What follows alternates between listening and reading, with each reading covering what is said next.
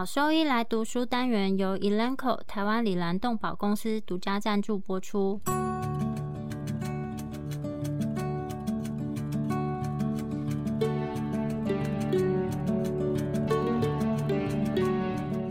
欢迎收听超级好兽医来读书，好读书，读书好，读好书，三日不读书，竞争一定输。眼睛太忙没时间念书，好兽医来读书，用说给你听。我是兽医师林哲宇 Steven，我是兽医师肖慧珍。在这边我们会挑选十个有趣的文章主题，用说的方式帮大家读书。每周一的中午十二点准时更新。兽医师来读书喽！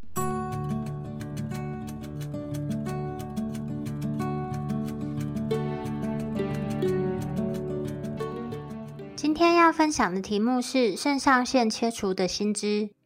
关于肾上腺切除手术，在手术前检查以及影像学部分，肾上腺肿瘤最常见于狗狗，多半呢是在肾上腺依赖型肾上腺皮质机能亢进症、高血压，或是针对非特异性的临床症状，比如说虚弱、厌食、呕吐的动物，在进行腹部超音波检查的过程中发现的。虽然超音波检查是一个相对比较简单的肾上腺检查方法，但是肾上腺轻微肿大在临床上的意义有时候非常难解释。肾上腺宽度在纵向平面上大于一公分被认为是肿大的，因为这个大小呢，它超出了因为生理压力所造成的变化。在最近也有文献指出，区分正常组织或是增生性肿瘤性疾病的肾上腺宽度和体重相关的数值。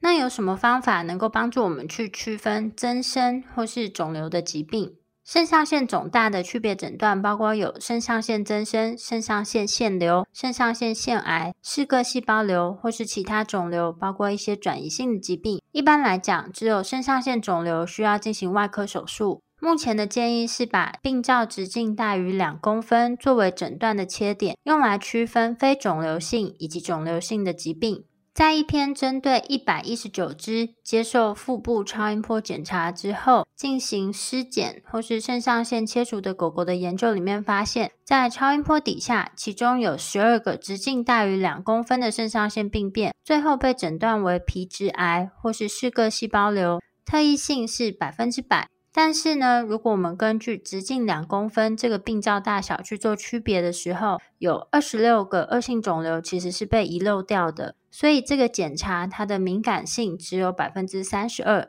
但是因为小于两公分的这个病灶呢，进行手术切除和更大的肿瘤相比较来讲，比较小的病灶，它在手术的难度相对比较小，而且风险比较低。所以如果能够在这个病灶很小的时候就诊断出肾上腺肿瘤，特别是皮质腺癌以及嗜铬细胞瘤，而不是让肿瘤快速生长，再根据它生长的速度以及大小来做手术治疗的决定。细胞学可以用于肾上腺团块的准确术前诊断，可以用来区分皮质病变、肾上腺皮质增生、肾上腺腺瘤或是腺癌，以及髓质病变、四个细胞瘤，但是没有办法去区别肾上腺皮质病变它的恶性程度，特别是皮质组织内的恶性肿瘤。在临床上，医师多半比较不愿意针对肾上腺病变进行细针穿刺的细胞学检查，特别是比较小的肾上腺病变，因为这个病变它所在的位置其实非常具有挑战性，很靠近大血管，以及引发血液动力学不稳定的风险。在两篇总共六十九只狗调查这种细针穿刺采样的安全性研究，发现到它的风险百分比为百分之七。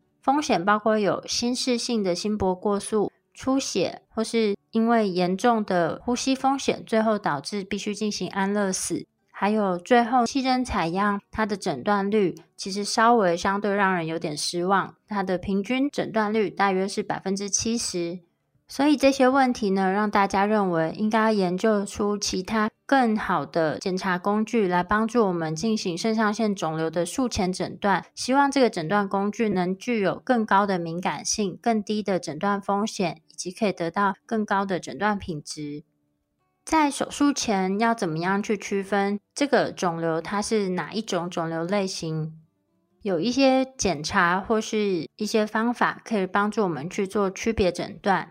和切除肾上腺腺瘤或是肾上腺腺癌相比较来讲，嗜铬细胞瘤可能在术中会有更高程度的术中血液动力学不稳定，所以在术前或是术中进行肾上腺阻断这件事情呢，它其实有更高的必要性。而相反的，分泌皮质醇或是性类固醇的这一类型的肿瘤，它可能更容易出现 hypercoagulable，就是高凝的状态。特别是在手术切创或者静脉切开之后，它细胞因子加重的情况下，这种时候使用抗凝血剂有时候可以有一些帮助。所以我们在术前先诊断出肿瘤的类型，其实它会帮助我们。改善在后续的管理应该要怎么样进行，而且去优化每一个个体它个别的治疗方式。事情并没有想象中这么简单，因为肾上腺肿瘤它可能是有多种不同的内分泌活动，也就是说，这个肾上腺团块它可能是不是单一个肿瘤类型所组成。可能是分泌异位皮质醇的嗜铬细胞瘤，有可能是分泌促肾上腺皮质素的神经内分泌肿瘤，或是分泌儿茶酚胺或是矿物质皮质激素的肾上腺皮质癌。所以在病患他可能会出现综合的临床内分泌表现。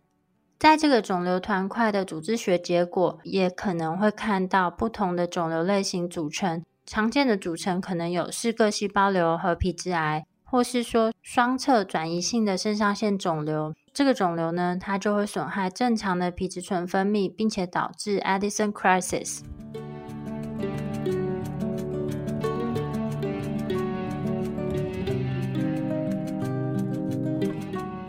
因为在狗狗的族群里面，这些不同的功能表现就会限制了高度特异性的术前检查诊断。所以，造影的电脑断层检查和对比增强的超音波检查都能够以相对更精确的方式来诊断哪一类型的肿瘤。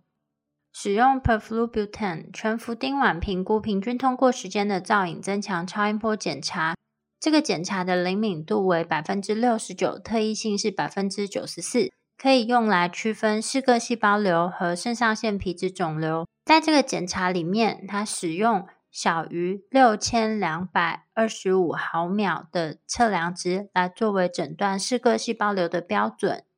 在另一项调查电脑断层三项检查来区分狗狗不同的肾上腺肿瘤类型的研究里面，描述了不同肿瘤类型之间它不同模式的造影剂以及清除模式在不同阶段的表现情况。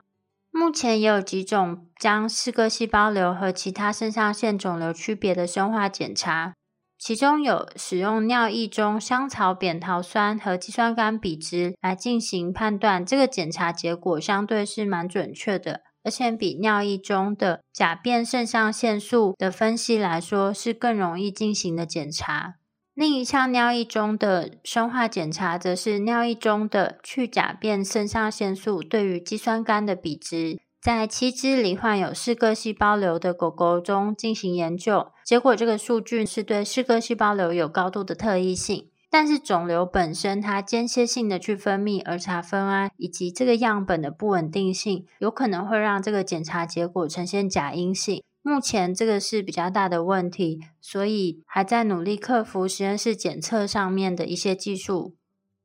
另外，当使用这些检测的时候，如果这个肿瘤是大于一公分，但是仍然小于两公分的时候，这些尿液生化检查，或是造影增强的超音波，或是电脑断层的血管造影，是否能够成功的去区分四个细胞瘤或是肾上腺皮质癌，其实还没有办法确定。除了这些手术前的肿瘤类型诊断检查以外，在手术之前，我们还会需要做哪一些事情？首先，就是在手术前必须要先稳定这个病患他的内分泌疾病。针对有库欣样表现的狗狗，标准的建议先使用 Trilostan 先进行治疗，来降低和类固醇过量相关的并发症的风险，例如伤口愈合不良或是手术部位感染。虽然在理想上，先进行这个治疗，它会是比较合适，但相对的，它有可能因此而延迟了手术时间。在这个过程中，肿瘤它可能是持续进展为血管侵犯，或是形成血栓这些风险。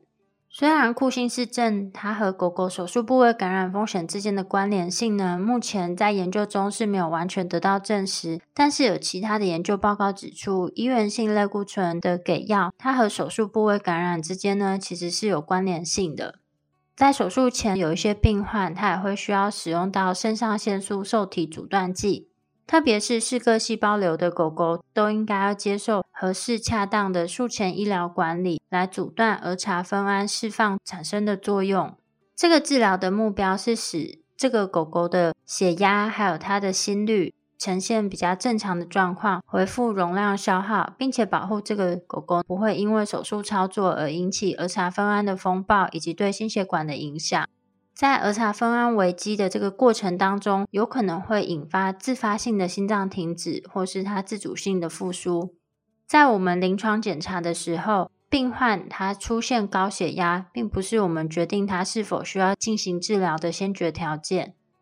常使用的药物是 phenoxybenzaimine，它是一种不可逆的非竞争性阿法肾上腺素受体阻断剂，是最常使用的药物。一般来讲，会在手术前的二十天，一天两次开始给予。这样子给予可能可以让病患的死亡风险降低百分之三十五。但是因为肾上腺肿瘤，它其实有可能会呈现多种的内分泌活性，所以本片的作者他会比较偏好针对所有肾上腺切除的手术的病患，都预先进行这样子的治疗。但是如果在诊断的过程中，这个肾上腺肿瘤它就出现进行性的出血，而没有办法在手术前预先使用口服药治疗，必须立刻进行手术的时候，那就可以在手术中使用 phentolamine 或是 sodium nitroprusside 来控制高血压跟减少出血的风险。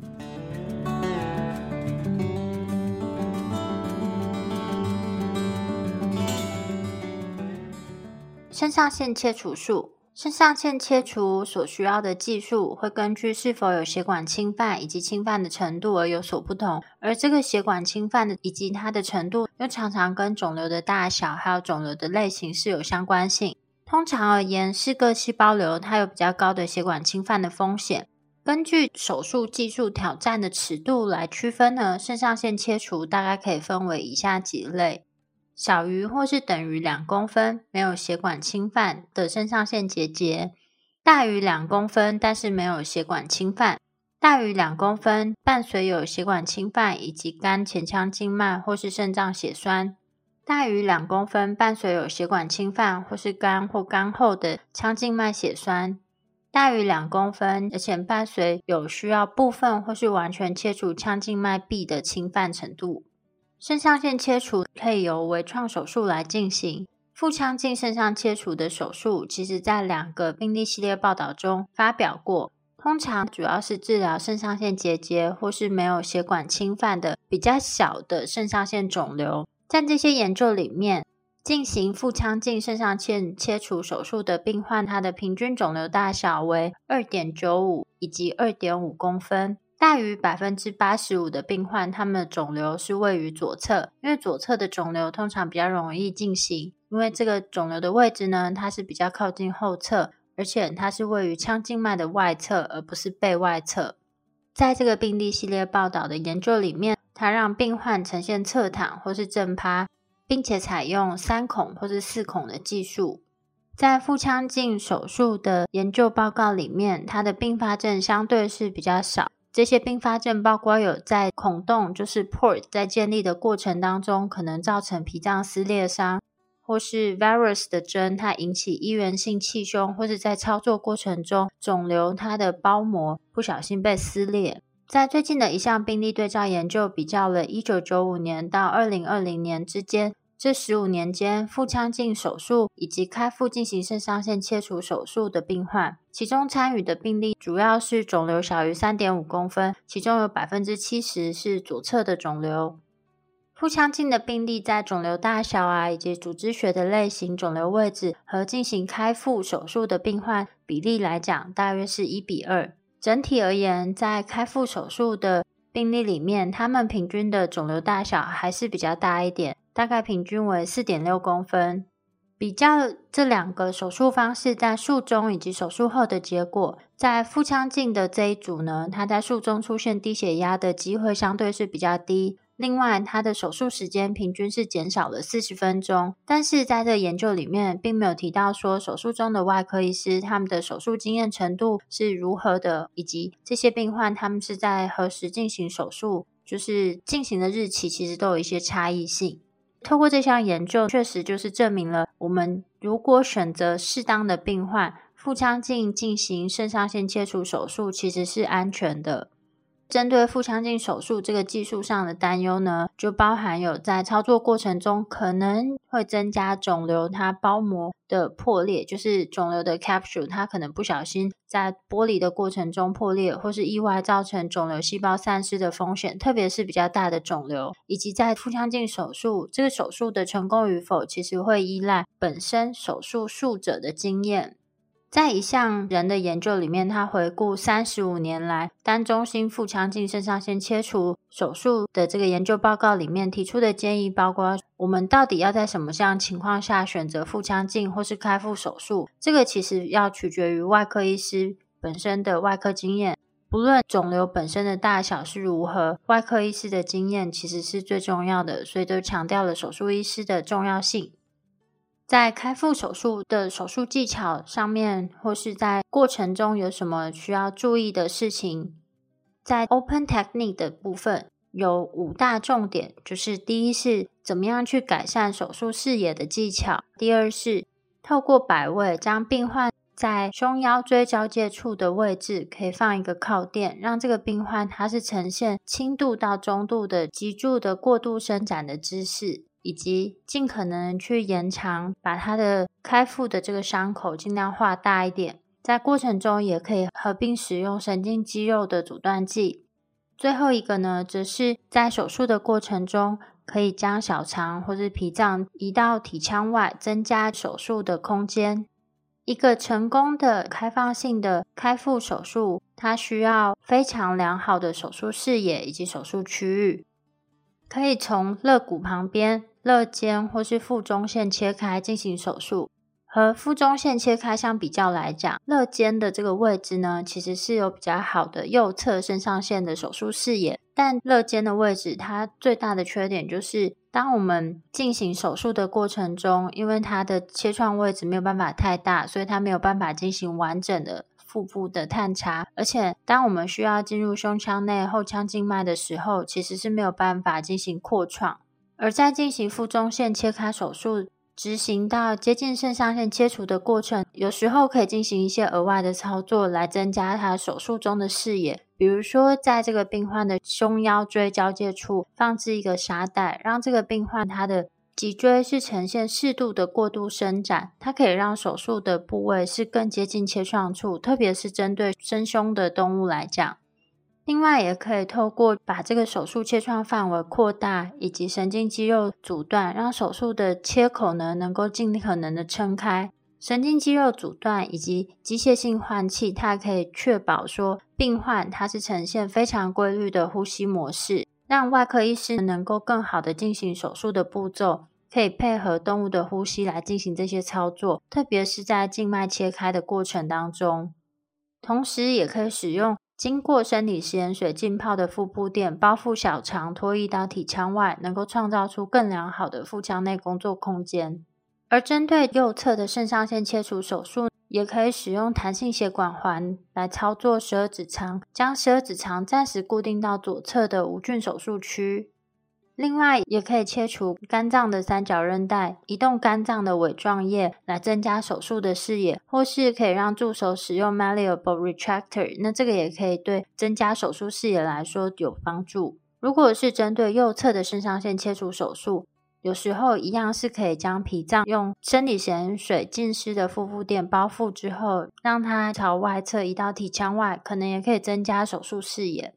肾上腺切除手术通常我们在进行的过程中会从外向内侧进行，四个细胞瘤，它是在这些肿瘤里面是特别富含血管，而且呢，它会从周围的肿瘤床汇集大量的小血管。在操作这个肿瘤过程中，如果没有注意到这些小血管，就可能会造成大量的出血。同时，四个细胞瘤也有可能产生网膜粘连的情况，所以在过程中应该要慢慢的将肿瘤跟网膜轻轻的钝剥开，而不是直接就是把它。直接剪破或是切开，这样子可以尽量减少肿瘤 capsule 破裂的情况。在手术中可以采用双极的血管密封装置，这个对于肾上腺呐以及腹膜后组织顿拨其实是非常有帮助的。在一开始可以先用侧向的切口来进行顿拨，在手术过程要注意到腹膈静脉，它是位于肿瘤的腹侧。肾上腺形成肿瘤的时候，腹膈静脉它可能会呈现明显的扩张。在过程中，如果我们把它顿拨开的时候，最后我们把这个血管结扎横向切除之后，剩下的这个血管残端可用于牵引肿瘤，避免直接对肿瘤的反复触碰，降低出血。在顿拨肿瘤的时候，通常会从背侧、前侧、后侧、内侧分别进行顿拨，慢慢将肿瘤团块跟腔静脉以及肾静脉分开。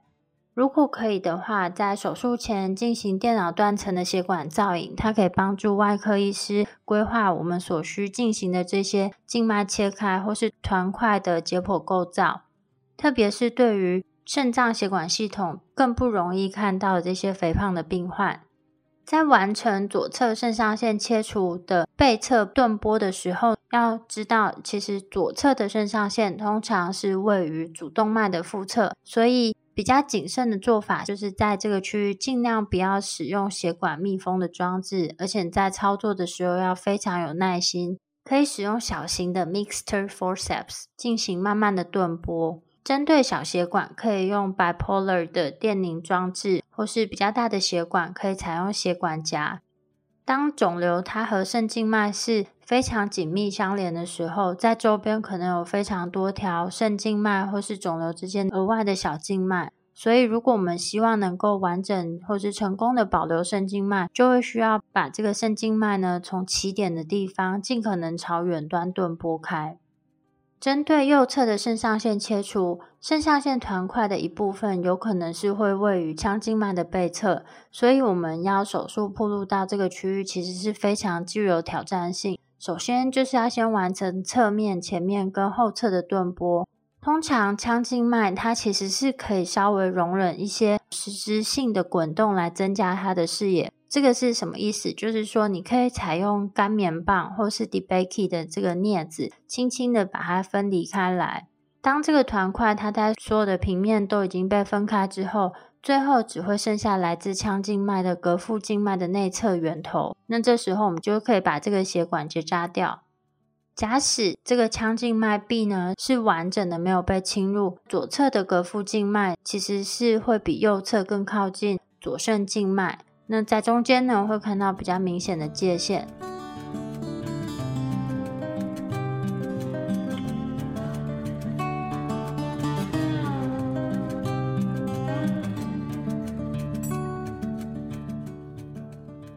你现在给毛孩的驱虫真的够缜密了吗？新健爽比你想的更周到，犬猫体内外寄生虫三十种适应症一次搞定，简单几滴，让你三十天都放心。搭配李兰灵藻丝，对付跳蚤、必施，长达八个月的保护。一秒圈上零叮咬，没有空窗期，不怕水，也没有异味，让毛孩安心享乐。点点新界爽，内外新皆爽。圈圈灵藻丝，毛孩灵藻丝，让狗狗、猫猫的防虫新生活可圈可点。侵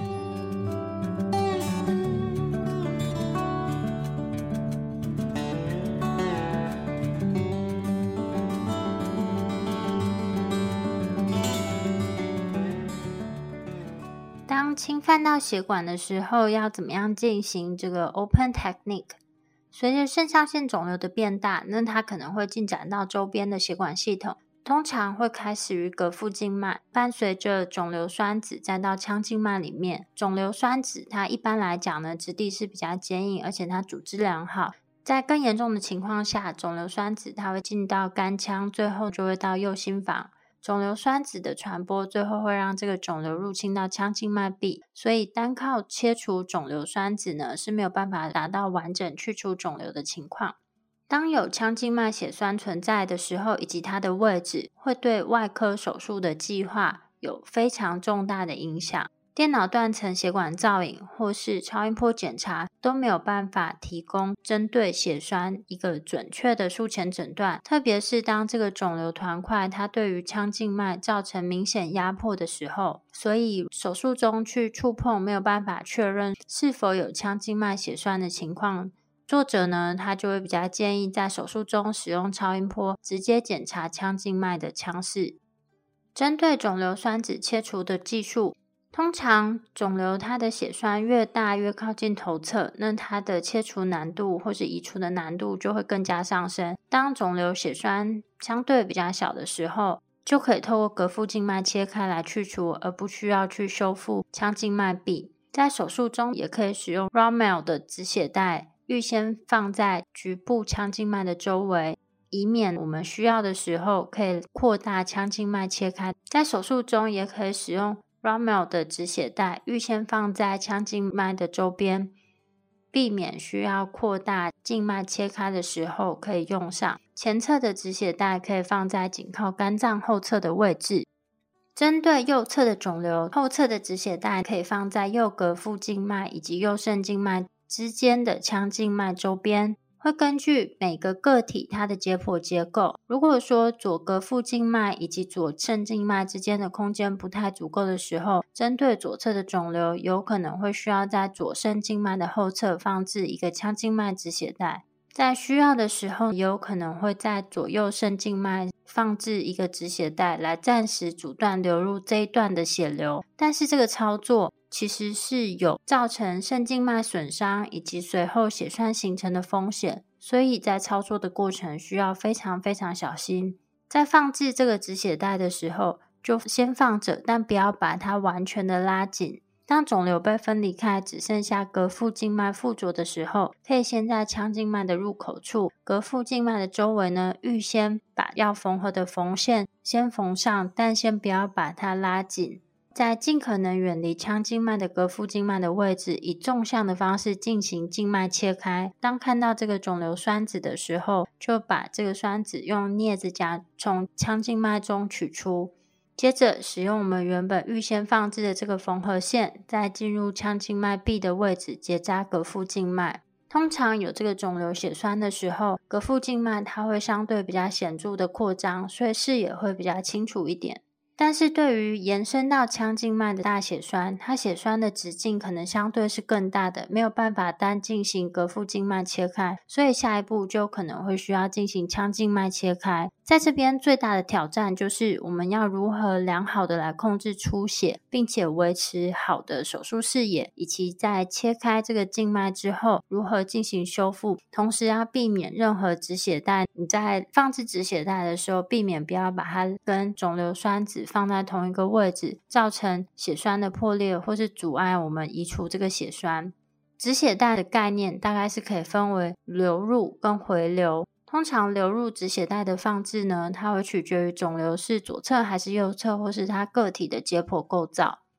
如果担心我们这个止血带放置，或许我们在把它拉紧的过程中造成肾静脉的额外损伤，那我们就可以在静脉切开的过程中，偶尔从这个没有阻断的肾静脉暂时性的持续流入腔静脉段，然后让它提供一些血流。那这个是可以允许的状况。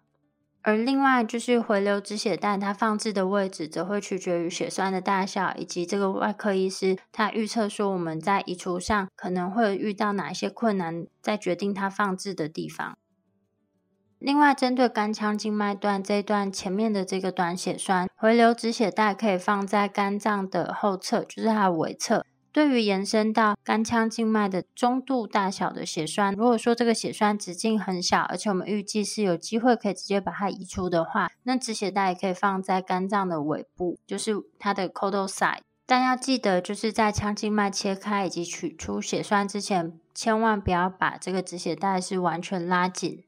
在手术前，有时我们也可以透过电脑断层的血管造影上面血栓的扩展程度，并且预先先来计划我们放止血带的位置。那我们需要铺路的手术范围，以及我们需要就是暂时性阻塞这些血管的顺序，并且把我们这个手术计划告诉同时参与的手术医师以及麻醉团队。另外，静脉切开的长度也会决定我们需要。多长的，就是暂时性阻塞的期间。如果说它腔静脉切开的范围相对是比较短的，就是小于两公分，那可能可以使用一个大的 Satiskin 的夹子，在修复腔静脉切开的时候，释放止血带及部分腔静脉的血流。如果说切创的范围是更长的，那我们在缝合的过程中，尽量就让夹子维持完全咬合的状态。或许我们在腔静脉切开之前，可以透过预先放置连续缝合线的这个就是线结，然后过程中在缝合的过程可能可以加速我们缝合的速度。在进行静脉切开关闭的时候，就是要轻轻的松开这个线钳。其中一个止血在静脉切开关闭的时候，有一个重点就是你要轻轻的松开线钳，或是轻轻轻的松开其中一个止血带。或是使用生理食盐水冲洗排出空气，来防止造成空气栓塞的情形。暂时性的阻断血流到底可以维持多久的时间？那在完全阻塞的情况下缝合静脉切开术，它的中位阻塞时间呢，大概是七点九分钟。根据里面的一些时间，但是根据这个研究报告里面，完全阻塞的时间可能。在这份病例系列里面，完全阻塞的时间高达二十五甚至三十五分钟，可能都还算是可以容忍的情形。要知道的是，后腔静脉完全阻塞之后，它可能会出现反常性的心搏过缓。腔静脉切开之后，通常我们会使用简单的连续缝合，以最大限度保留腔静脉的直径。在缝合的时候，可以使用五个零的聚丙烯线。作者本人是比较喜欢五个零的 Gore-Tex 的血管缝合线，因为操作上相对是比较简便，而且针的尺寸呢，其实是稍稍小于缝线的直径，可以最大限度的减少止血带松开之后这些针孔的出血。在缝合之后，有时候还是会看到少量的出血。通常可以透过轻柔的放置这个少量的脂肪移植来解决这个问题，然后等待它纤维蛋白的形成。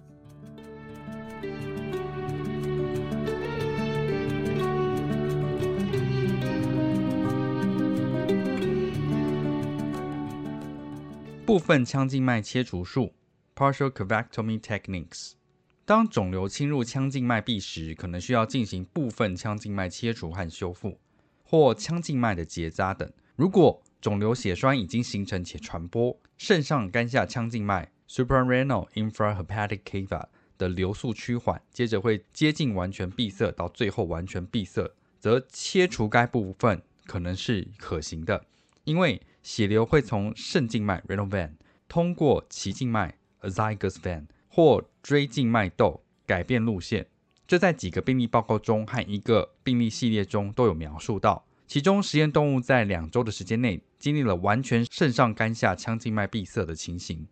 这项研究在随后的静脉造影中确定了肾囊 （renal capsule）、肾静脉 （renal vein） 和后腔静脉 （caudal vena cava） 以及腰静脉 （lumbar vein）、椎静脉 （vertebral vein）、椎静脉窦之间广泛形成了侧支血管 （collateral vessels）。在这些针对八只狗狗的研究中，肾小球滤过率 （GFR） 经历了轻微但无统计学上意义的下降。不幸的是，在手术之前预测个体病例对于区段性的腔静脉切除以及腔静脉结扎等是否必要或者是否耐受良好，都是具有挑战性的。当肿瘤侵入腔静脉壁而需要进行部分腔静脉切除术时，在修复的程序完成之后，是可以维持腔静脉的腔室空间的。可以透过完全流入闭塞，如前述的相关部分，来促进维持腔静脉的空间。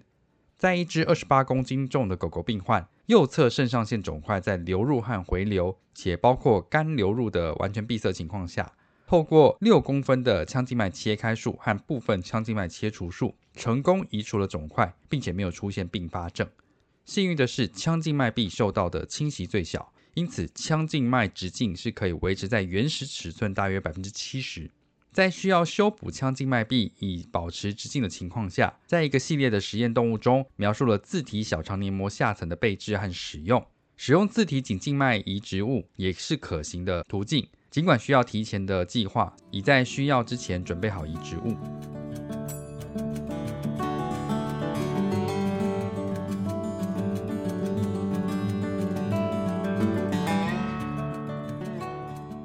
术后管理，在需要腔静脉切开的肾上腺切除术后，最佳的术后管理方案方面，目前可用的证据有限。作者使用局部止痛，在腹中线或者胸腹神经丛的位置，合并全身性鸦片类药物一同进行疼痛控制。由于存在术中肾损伤的风险，因此在最初二十四小时内应避免使用非固醇类的消炎止痛药 NSAID、m e r o p i t a n 和 p e n t o p r a z o l e。在术前会常规性的给予，并在动物住院期间持续给予。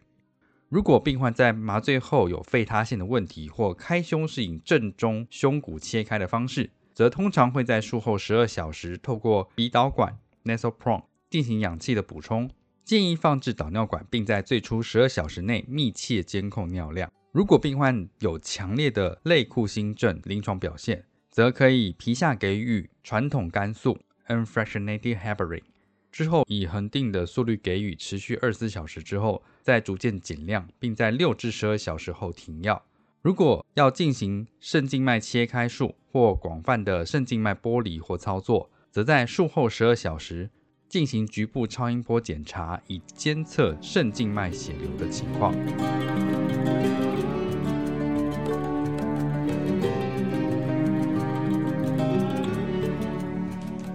肾上腺切除术后的预后，短期生存监控 （short-term survival）。对于无需开腹即可切除的肾上腺小肿瘤，这边说的小肿瘤定义是五十一只狗狗中肿瘤大小的中位数为二点二公分。根据报道，为手术期死亡率为百分之八，一年的生存率为百分之八十三点三。两年的生存率为百分之七十六点一。另外有百分之二十四的狗狗经历了次要或主要的术后并发症 （minor or major complications），包括肾上腺皮质功能的减退、胃食道逆流、吸入性肺炎、急性肾损伤、胰脏炎以及高血压或低血压等。百分之五十三的狗狗则经历了主要或次要的术中并发症，包括了出血、高血压或低血压、心搏过缓、心搏过速。胃食道逆流以及肿瘤包膜破裂等，在需要进行开腹手术的较大肾上腺肿瘤的病例系列中，这边较大肿瘤的定义是四十五只狗狗，肿瘤大小中位数为二点六公分，为手术期死亡率为百分之二十四，中位生存时间为五百四十七天。那百分之九十五的信赖区间范围是一百四十六到七百一十天。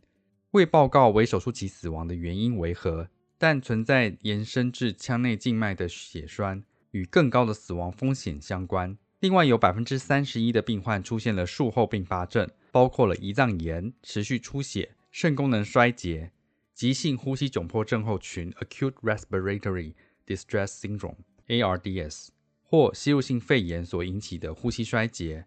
（Respiratory Crisis） 以及急性肾损伤等。在总共五十九个病例的一份研究中，双侧肾上腺切除术后的结果也有报道。这些狗狗在术中接受了 dexamethasone 和 dexoxycorticosterone p i v l a t e 补充类固醇。这个小型系列的结果与单侧肾上腺切除术的群体报告结果相似。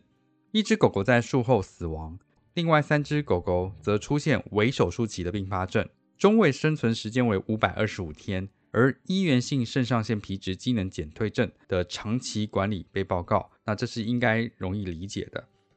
因急性副肿瘤性肾上腺出血而进行的急性肾上腺切除术的预后，似乎比择期的肾上腺切除术差。八只狗狗的微手术期死亡风险为百分之五十。尽管皮质醇增多症继发的高凝血是一个被广泛关注的问题，但肺部血栓栓塞引起的呼吸衰竭问题，目前并非所引用的报告中的主要并发症。尽管有一些报告因心脏骤停导致猝死的病例很可能是由血栓事件所引起的。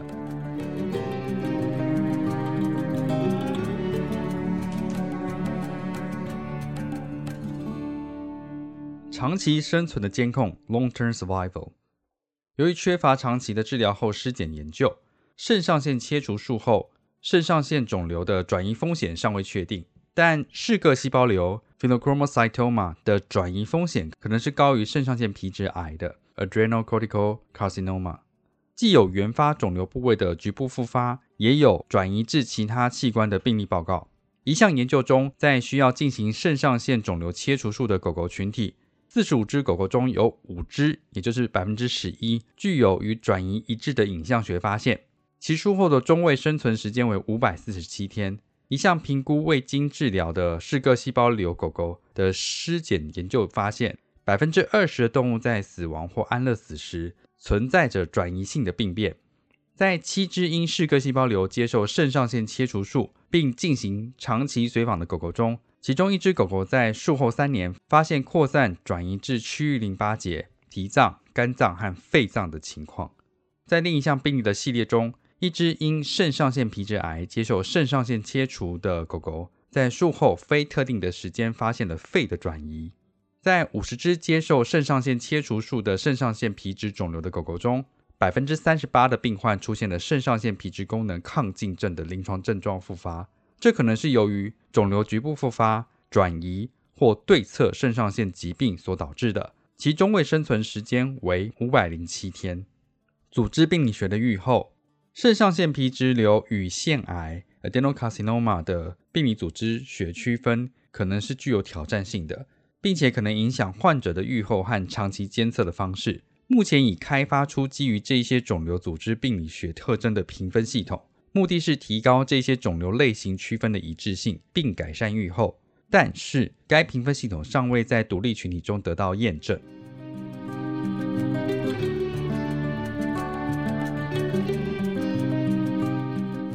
总结，在过去的十年中，由于许多的其他因素，像是先进的影像学检查、术前的治疗、麻醉管理，以及对可用于应对任何个体特定挑战的多种技术，以及手术熟悉度的进步等，因此有很多肿瘤在出现任何临床症状之前就能够得到早期的诊断，而这一些都有助于改善在肾上腺肿瘤切除术的预后。最近一份关于显示有血管侵犯的肾上腺肿瘤在立体定位放射治疗 （stereotactic radiation，SRT） 之后延长生存时间的报告，如果这样的结果是可以重现的，那可能可以为晚期疾病病例提供另一种治疗的选择。其他改善护理的途径可能在模拟的训练中应用，以加速没有经验的外科医师处理有血管侵犯个案的学习曲线。以及以实证医学为基础，定义适合微创技术的适当病理选择。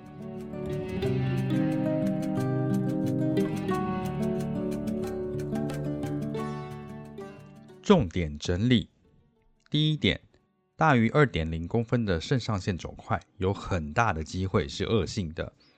第二点，使用电脑断层血管摄影 （CT angiography，CTA）。或超音波造影 （contrast ultrasound） 的高阶成像、FNA 细胞学检查或尿液生化检测等，可以提供额外的讯息，以识别小于二点零公分的恶性肿瘤，并区分皮质肿瘤和嗜铬细胞瘤。然而，没有任何的检测工具有百分之一百的准确性，并且已经有报告指出，同时分泌皮质醇 （cortisol） 和儿茶酚胺 （catecholamines） 的混合性内分泌肿瘤的存在。第三点。术前使用 phenoxybenzamine 预先治疗嗜铬细胞瘤 （pheochromocytoma） 可以降低百分之三十五的死亡风险。第四点，只要适当选择合适的病例执行腹腔镜肾上腺切除手术是相当安全的。第五点，成功切除有实质被侵犯的肾上腺肿块是高度可行的。然而，成功与否取决于手术和麻醉团队的良好协调和沟通、术前的整体计划和手术经验等。